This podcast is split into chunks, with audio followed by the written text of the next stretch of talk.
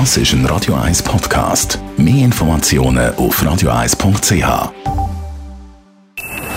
Best auf Morgenshow wird Ihnen präsentiert von der Alexander Keller AG. Ihre Partner für Geschäfts- und Privatumzüge, Transport, Lagerungen und Entsorgung. AlexanderKeller.ch Gesundheit darf man gemäß Knicken nicht mehr sagen. Wir haben gefragt, wieso. Ja, man darf selbstverständlich sagen. Aber es ist so, der Deutsche Kniegerat sagt, man sagt nicht mehr Gesundheit. Und die Schweizer Kniegeberater tun nach dem deutschen Kniegerat äh, diese Empfehlungen wir uns anpassen oder wir übernehmen die. Sehr viele finden das einen schönen Brauch, das Gesundheit sagen.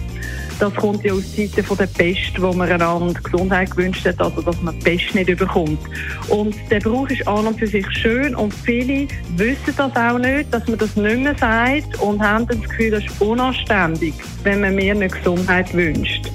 Und darum würde ich das wie im privaten, kleinen Rahmen, wenn man niemand stört, kann man Gesundheit sagen aber nicht an einer Sitzung, wo man, äh, wo man mehrere Personen stört. Dann sind überall Fasnachten, zum Beispiel ab heute in Luzern oder in Bassersdorf. Und wir sind mal der Frage nachgegangen, woher kommt der Brauch überhaupt? Ja, da gibt es verschiedene Deutungen.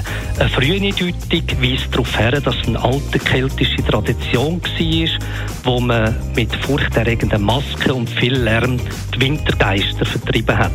Wenn man genauer her schaut, hat die Fasnacht aber christliche Hintergründe.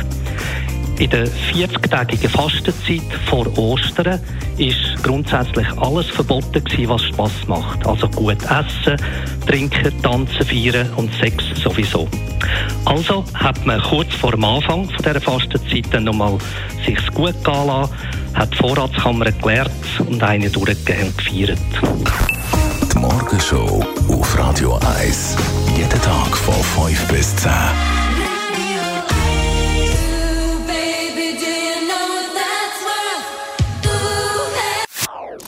Das ist ein Radio 1 Podcast. Mehr Informationen auf radio1.ch.